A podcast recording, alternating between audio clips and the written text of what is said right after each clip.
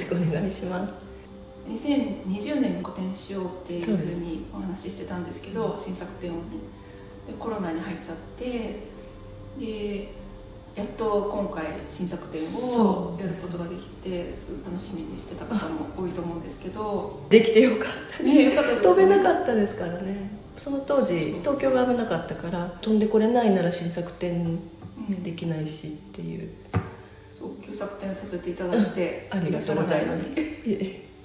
川村さんといえば吉祥湯なんですけど出会いとか今の作品に至るまでの苦労だとかいろいろお話聞きたいなと思ってまずちょっと長くなっちゃうんですけど、うん、あのもともとあのまあクラフトの前にファインアート、うん、そこからスタートしててで、まあ、ひょんなことから陶芸教室っていうところであの制作する場を移してで同時に、まああのアシスタントから始めて教える方の立場として関わってたんですね。うん、で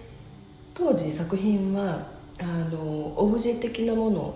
を食器からオブジェの方に移行してで土を使った、まあ、焼き物としてだけどもオブジェをあの実用品ではない食器とは違うものを作りたかったんですね。でその当時やっぱりあの今でこそもうねあの美大のか美大出てる方とか好きに作ってますけど当時はもう工芸陶芸イコール工芸で食器っていうのが当たり前だったからそのオブジェ的なものっていうのがなかなか作りにくかったんですよ。例えば窯は自分で持ってるわけじゃなくて陶芸教室で使うんですけどもスタッフ側として自分で窯釜詰めするんですけどそれでも他のスタッフから嫌がられたり結構あのちょっとやりにくいなっていうのがあってで当時あのやっぱりイギリスのアート面白かったし例えばリチャード・スリーとかそういう作家が、まあ、セラミックの方ですけどもあのあの面白い作品作っててでそんなところからイギリスでやっぱりアートシーンを見ながらでセラミックをやろう。とそれで投影したんですけどもで投影した後に結晶湯っていうのを知って、うん、で確かそれね釉薬の本の一部に載ってたんですよ。本当にちっちゃく。でえこの模様って何？日本の釉薬の本にちらっと載ってたんです、うん、新しい釉薬あのっていうところで。でも全然なんだろうその当時あの決勝湯あたまたまねそれで大学に在籍してたんですけども1個上のイギリス人の方が決勝湯やってたんですよ。たまたまそれも。はい、うんで向こうの教授陣も化粧油が何かって知ってるし、うん、じゃあそれあの追求していきなさいっていう、えー、向こうの大学ってあのまあ、1年から勉強する必要はないかなと思って編入で入ったんですけど、うん、2年間だけ勉強して、うん、3年生なので2年間。もうね好きに調合あの釉薬の調合だとかその研究テーマだとかはもう本当に自分の研究の方も進めながら最後はそれ卒業制作と卒業論文と両方あったんですね。英語で。で結晶油は とにかくその一つのテーマとして、あったのでだから研究の方も結晶油のこと、うん、でただえっ、ー、とね卒論と卒生それそれはもう同じテーマだったんですけども、うん、あのインスタレーション？その時はまだ、うん、まだそうそうそっちをやってたから結晶油をそのオブジェにかけるってまた面倒くさいことやってたんですよ。えーでまあご覧になって分かる通り結晶油って模様が素敵だけど、それをオブジェ全体にかけるって要は流れる釉薬なので、うん、もう技術的にな なんでこんなことやんなきゃいけないんだろうっていう。今流れるから例えばあの作品みたいに、うん、あの一輪出しみたいに全体にかけちゃうとあと削らなきゃいけないじゃないですか。でオブジェなのでもう形フォルムも絶対残したいんですよ。当時歯の形のものとか作ってたから、じゃあどうやって焼くか。流れる釉薬。下についちゃったらもうここ削るしかないしそうすると形がダメになるし。なんていうそういう試行錯誤をしてましたね、まあ、出会いとしてはだから大学、う大学中向こうの大学で。その後卒業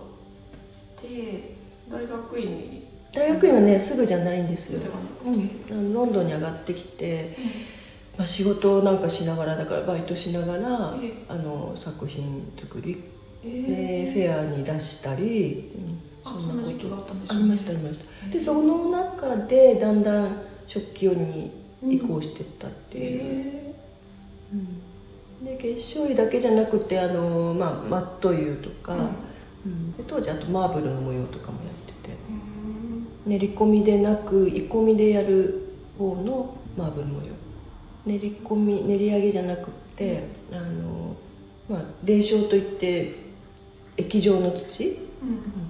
スリップなんですけどもそこに色のものを入れてでしっかり混ぜちゃうとその色例えばブルーだったら、ね、水色になっちゃったりするんですけどそのマーブルの模様の状態で残して鋳込みの方法でやるとその残るんですよね。じゃあいろいろなこう技法とかを試してたような時期っていうか、そうですね。あの今でもそうですけど技法としてはだからいろいろやってきてて、ただ食器製作の方になるとやっぱり技術的にいろいろ出てくるから、あのなんだろう例えばろ論の技術とかそれはもう本当に自分でやっていくしかなくて日本でちょこっとねほんのちょこっとしあの習ったこともあるんですよ。習ったっていうのは作家のところで。はい。だけどまあもう向こう行ってからはねうん。セルフトート自分での結晶油結晶油で、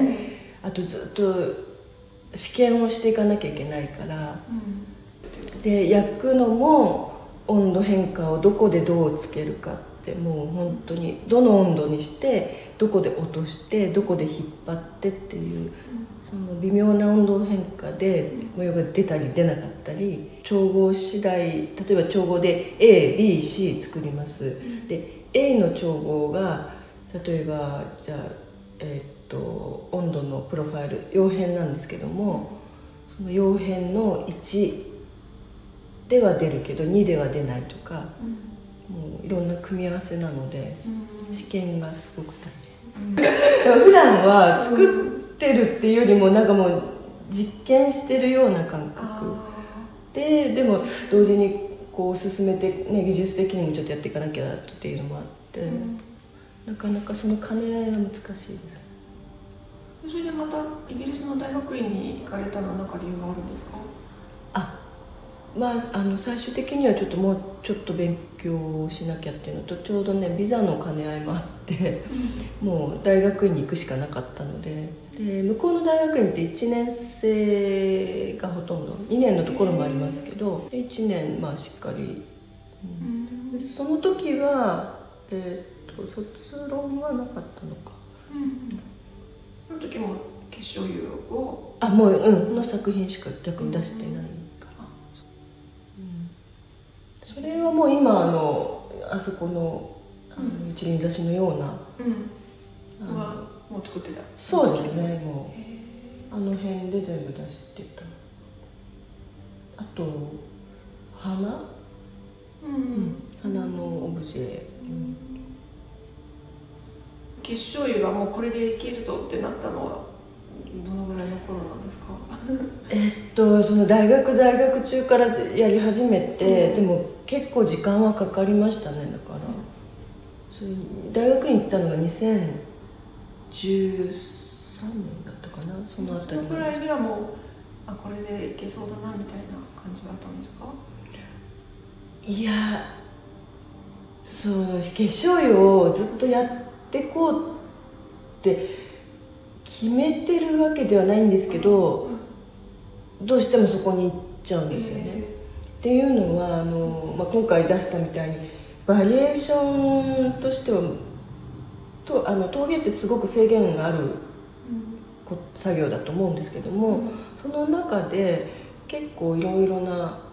バリエーション、まあ、カラーだとか、その流し具合だとか、いろんなことができるので逆にどんどんそれを今楽しんでやってるという感じですね。化粧だけやろうっていう感じでもなかったけれども、うんでもこれやったらどうなるどう出るんだろうみたいなそういうアイデアがいっぱい出てきてそうですね、うん、やってみたい。そうだからあのカラーのもあのピンクなんて、うん、まあ珍しいんですけども、うん、あの、まあ、ピンクだけじゃなくて実はちょっと他の色でもやろうとしててで結晶あの模様ってまああれは実際は透明なんですけど、結晶のとこだけ白っぽくなるんですよね。だから例えばじゃあ黒にその白いのが出たらいいんじゃないかとか。で、まあ、それは黒土を使ってるんですけど他にもいろんな色があったらそれはそれで楽しい、うん、そうですね。最初、うん、最初の頃は時期の土でそうですね。上がってたと思うんですけど、うん、あれもね時期は時期なんですけど、うんうんうん、というのはあの結晶油の溶ける温度あの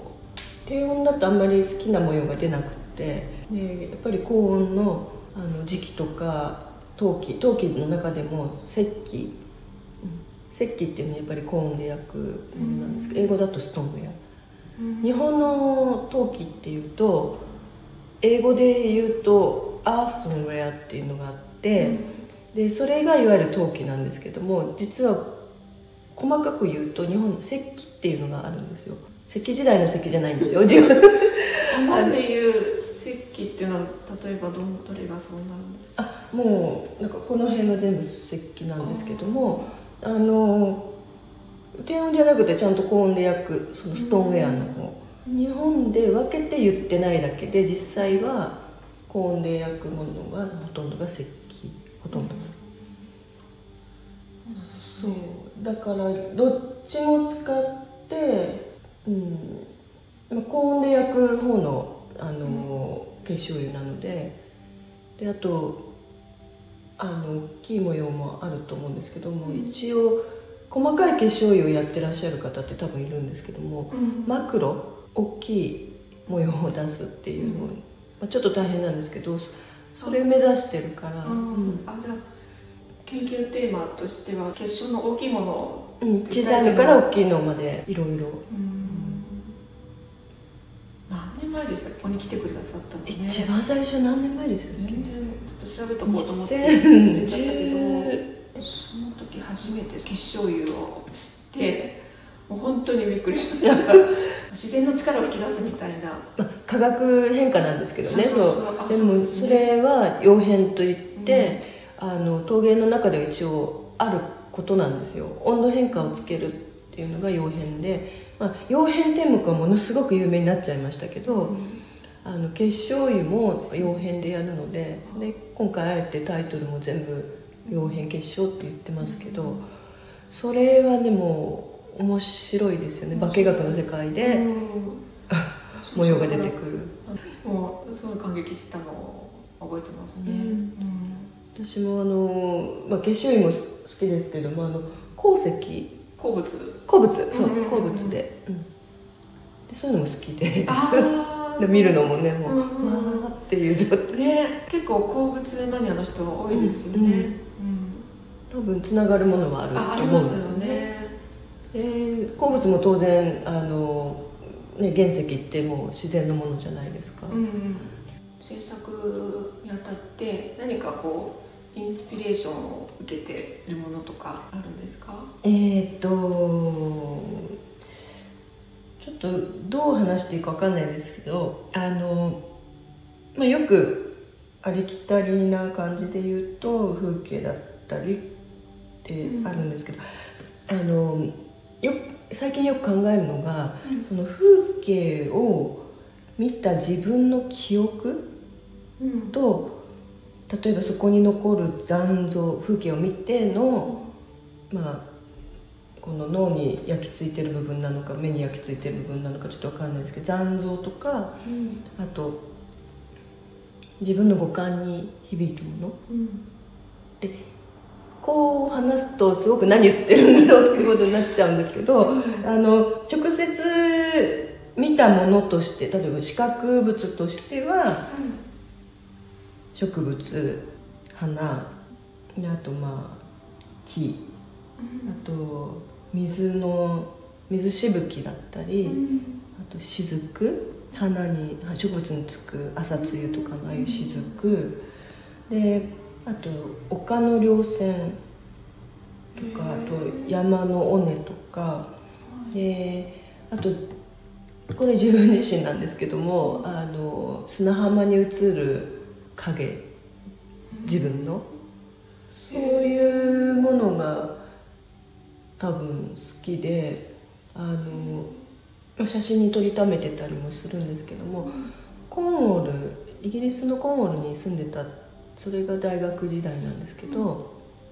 そこで相当あのなんだろう風景とかそういうあの海の風景とか丘の風景かなりインスピレーションはありますね。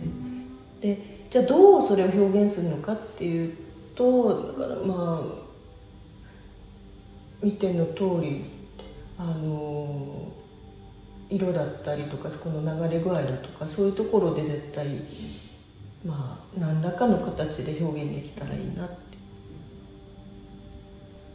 なんかね器の形とか、曲線時々すごい個性的なのがあるんですよね。例えば貝の形。貝の器ええそう貝の形をあのかたどってる感じですか？うんでも実際の回とかは関係なくってただ曲線は意識してて、うん、で貝のような形にできればいいなというところから。片口の形も結構個性的な形だなって。雫の形。上から見ると本当に雫の形ででまあ雫の花とつけたのはそのあのコメントにある通り、まあ、植物についた朝露のそこに映り込むあの花っていうのがまた素敵でそれをこの模様に表せたらいいな。あ結晶油って、まあ、あの氷結氷みたいなーうん。あるいは雪の結晶みたいな模様もあるんですけどお花みたいに見える模様もものすごく多くってそうですね、花びらとか、うん。でまあ、その辺でなんかあの雫の花っていうつけてますね。イギリスの生活はもう何年ぐらいになるんですか？ちょうど20年になっちゃいました。20年こんなに長くいるいる予定はなかったですなかかったですね、うんまあ、今でも窯を持って制作場所を向こうにしてしまってるからそれでちょっと離れにくいっていうのはありますよね、やっぱり陶芸やるのにおお道具とかその設備結構しっかりしてないとダメで一回それをやっちゃうと、まあ、なかなか映すのはねうん。また日本だったら「あ力だ」とあー確かにそうですね。じゃあどこに？ってねうん。火のものだからやっぱり東京都内結構大変だろうなと思うし実は多分日本の方が作りやすいと思うんですよ。窯のメンテナンスとかそういうのはすっごくしっかりしてるから。陶芸人口がまず多いじゃないですか日本イギリスより多い。多いです。圧倒的に多いです。だからあの窯のメンテナンスとか陶芸材料はもう絶対日本の方がやりやすいはずなんです。向こうはなかなかいや窯は壊れたって言ってあのなかなか来てもらえなかったり費用がものすごく高かったり意外とやりにくいです。えー、じゃあなんかいろんな条件が揃ったら帰ってくる予定もあるんですか？どうでしょうねそうですね。だからさっき言ってたようなインスピレーションとかうんそのためにいるような感覚なるほど。うんでも日本の景色はね日本の景色できっと何かあの、うん。得られるものあるだろうし、それはまあ分かんないですけど、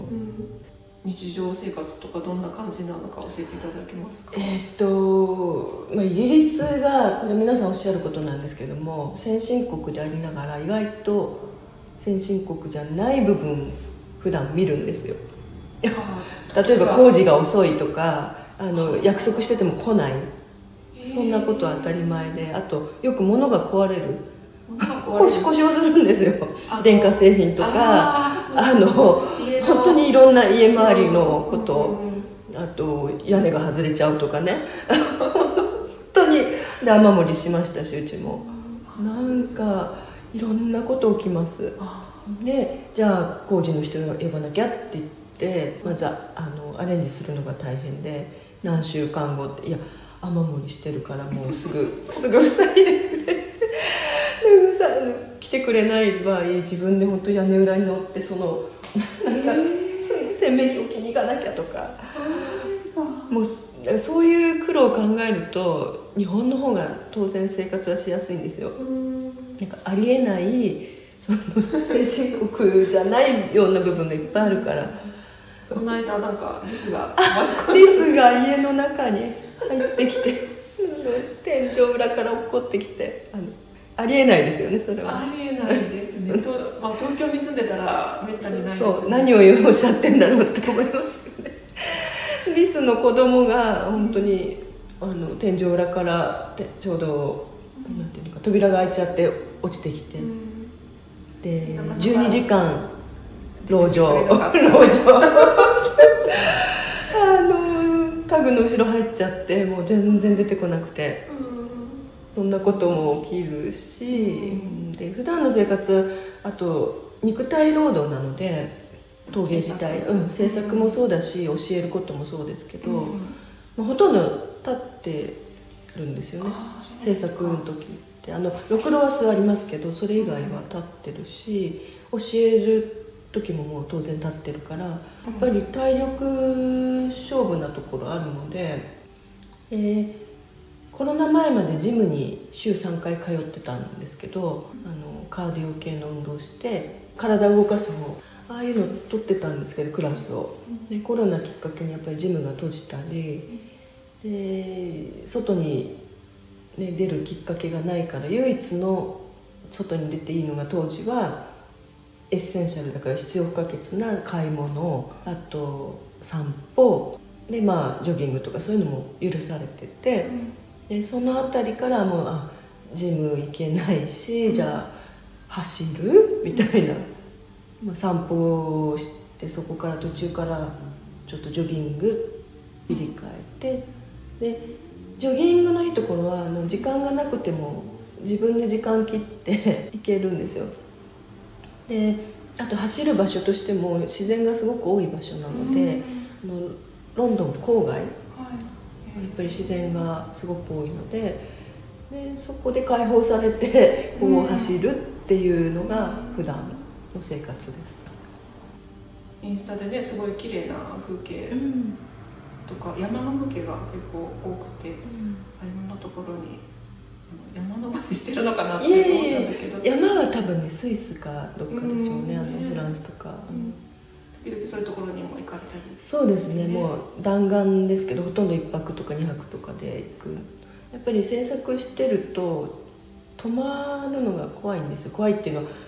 土なんか制作するじゃないですか、で乾燥中も結構見てないといろんなことが起きるからだからそうすると家を開けるスタジオを開けるね行かない日ってメンテナンスできないじゃないですか。メンテナンスっていうか見れないから、だからあんまり旅行は好きなんですけどとりあえず短くで行く。リフレッシュです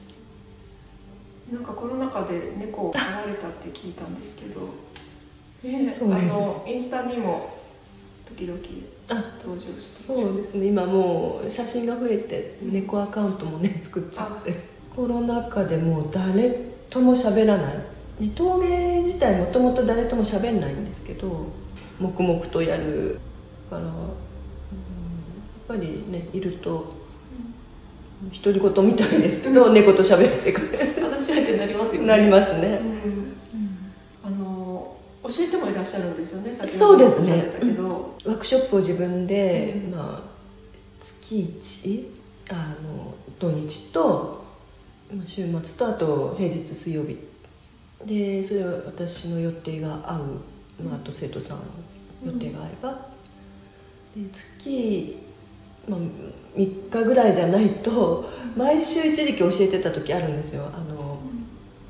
センター違うところで。それはもう現地の人に教えてて。え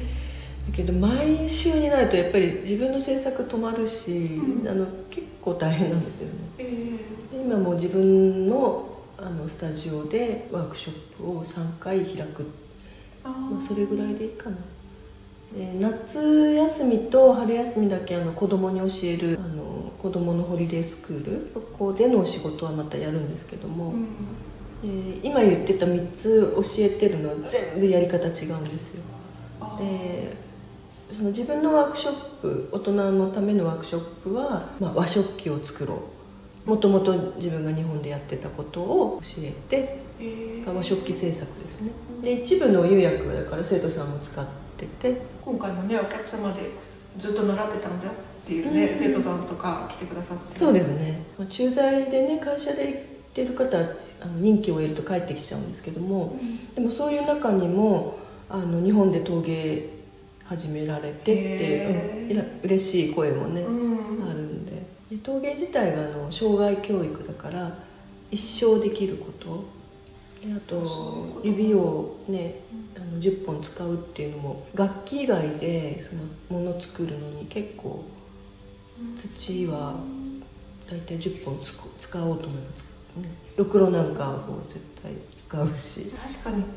もう土をこう触ってものを作るってなんかすごい健康的ですね、うんそうですね、あの英語で言うとセラピューティックって言うんですけどえーっとまあ癒しになる。へえセラピー効果がある。じゃあ生徒さんすごく楽しんでやってらっしゃる？いや 楽しんでもいらっしゃるんですけどやっぱり釉薬難しいって皆さんおっしゃって。あの今自分でやってるワークショップは全部の工程自分でやりましょう。あのお任せ釉薬はお任せっていう方もたまにいらっしゃるんですけども制作からあの釉薬かけてその本焼きまで全部の工程を一応できるようにしてるのでそういう意味では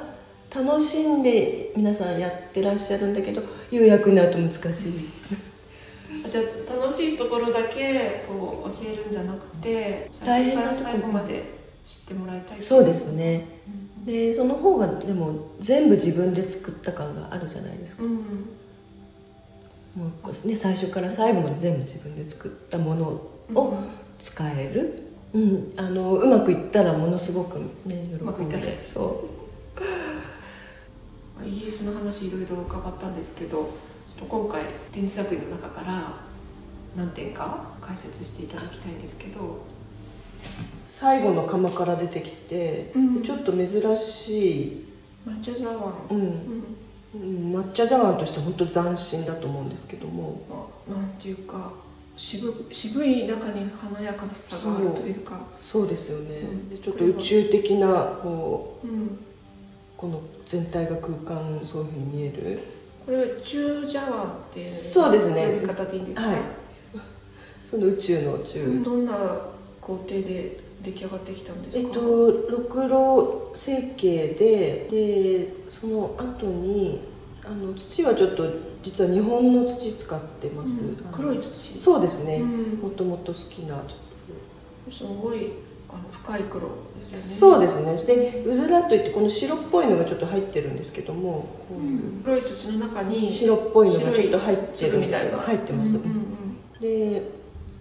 ろくろ拭きしたものをまあ素焼きしてで素焼きの後のこの釉薬。これがちょっと調合が今回あの珍しいのとうんあと窯片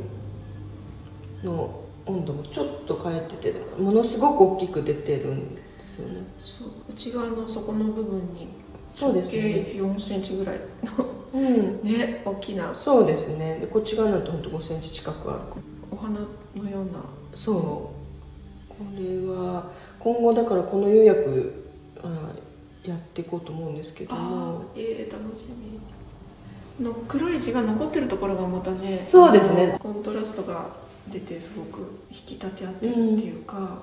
でこればっかりは本当に焼いてみないともしかしたらこれ全部が埋まってしまうかもしれないしそこだけはねコントロールはできないんですよね。あの皆さんよく貝のように見えるから書いてらっしゃるんですかなんておっしゃるんですけど、そうではなく本当に釉薬の溶片による模様なので。この底の部分の結晶のとこだけちょっと緑が入ってエメラルドが入ってますよね、うんエメラルドグリーンっていうか、あの色は確かに今回バリエーション増えてるようにあのいろいろ入れてます。えそれと？エメラルドのあれですね。あエメラルドグリーンなんですよね、うん本当に綺麗な。このこの色も初めて見るような前ありましたっけ？このぐらいのこんな感じの色って。えーっと試験的にはやってたことはあるんです。だから出したかどうかってちょっと私もあんまり記憶にないんですけど、グリーンはねでも、うん。グリーンとかブルーはあるんですけどその色がまた違いますよね今までのグリーンと。本当に違いますね。なんかそれ調合の加減であの黄色がかってるというかそうですね。黄色がかってるというかね、ある鉱物鉱石入れてるのでそれでこの色になってるんですけど。それで驚くのはこの立ち上がってる縁のところだけうん。クリーム色ででそこの部分にエメラルドグリーンってそうですね。いう風になってるのがあのどうしても流れる釉薬なのでうん。で色はボトムに溜まっていくんですよ、でうん。ちょうどお皿の部分に全体にエメラルド色、これも大きな結晶ですよね。そうですね。もうこれこれ多分うん。6センチ以上うん。ありますよね、よく見ると中に1個あってその周りにまた大きくもう倍に広がってるっていうような感じに見えます。でこれこの内側だけ見るとちょっと朝顔みたいにも見えるけども。ああ本当だ。でもあの「アネモネ」っていうタイトル聞いた時、本当にアネモネだなと思って。あの元からでアネモネを出そうとしてるわけではなく、うん。作品のタイトルはもうできて後うん。に作品と対峙して、うん。それで決めていく。そうなんですね。これ雫の花の、まあ、瑠璃色のうあの片口。なんですけどこれ本当にびっくりするそうブルーなんですけど、うん。華やかですね。そうですね。今までちょっとこのブルーは日本で出してもって思ってたんですよ。うんうん。あの海外の人に受けるっていうのはあってーはい割と強い色なので、ええ。日本人はちょっとどうかななんて思ってたんですけどインスタで先に出してえ結構いい反響、ううんがあったのでそれでちょっと作ってみて。うんうん。よく見るとあの地の部分はちょっと水色でちょっと薄いそうですね水薄い、色になっててうん、ちょっとグレーっぽいうん。水色がうん。出て、そこのところは結構濃い色ですけど、うんあの外側がまた糖度っていうんですか、ええ。陶器ちょっと出の土のしそうちょっとソフトな色合いだから。その台がまたいいのかな？う、うん。ん、そうですね。うん、コントラストも面白いと思うし。でどうしてもやっぱり真ん中は色がたまるので濃くなるんです、あそうなんですね、なんかだから側面と底の部分でまた全然違違いますよね。うのが楽しいなと思って、でこの片口結構大きいじゃないですか、でぐい飲み中に入れたりもできるんですよなんて教わったんですけどあとお酒入れるだけじゃなくてそう片口そうなんです。これぐらい広いともう器として使っていただいてもうんいいと思うんですね、うん。あのいろんな和え物とか日本はねこまこまあのいっぱいうんうんうん。おかずあるじゃないですか、はいはい。そういうものを、えー持っていただいたらいいかな、食材の色によってまたね。そうですよね、例えばこれだったら白あえとかあいいですね。この青にね 白そういのが。ですね。うん。いろいろ伺ったので最後に今後のなんかこれをやってみたいなとか今後の目標みたいなものがありましたら教えてください、はい。えっとこれずっとやってることですけど結晶油をもっと知ってもらうためにうん。なんですけども、えっとまあ、作品制作は続けていく。もちろん。であと講演？こあの公演は時々あるんですよ向こうで、うん。あの大勢の場じゃないですけどもオンラインでもあるのかな。へえそれはもちろんあの化粧油のについて、あのお話しするということ化ですか？粧油だけじゃないんですけど一応中心に作ってるから、うん。あの陶芸とそのまあ化粧油のこと私が何をやってるかなんていうのをうん。時々お話しする機会が。でえっ、とあともう一つまあこれはどうなるかわかんないですけどもあの今までやってきたことをまとめるっていう意味も含めて、でもちろん皆さんにまだ化粧油をもっと知ってもらいたいので、うん。あのまあ何らかの形で執筆に携われればいいなと、は思ってます。それはもう英語でも日本語でももちろんどっちでもいいんですけど。そうなんですね。あの化粧油の普及に携わりたいってことですか、ね、そうですね。もっと広めて、うん、知ってもらいたい。天目がもう今有名になってますけどそれと同じぐらい多分化粧油ちょっと広めたいな、うん、すごい楽しみです、うん、ありがとうございます。今日もありがとうございました。ありがとうございました。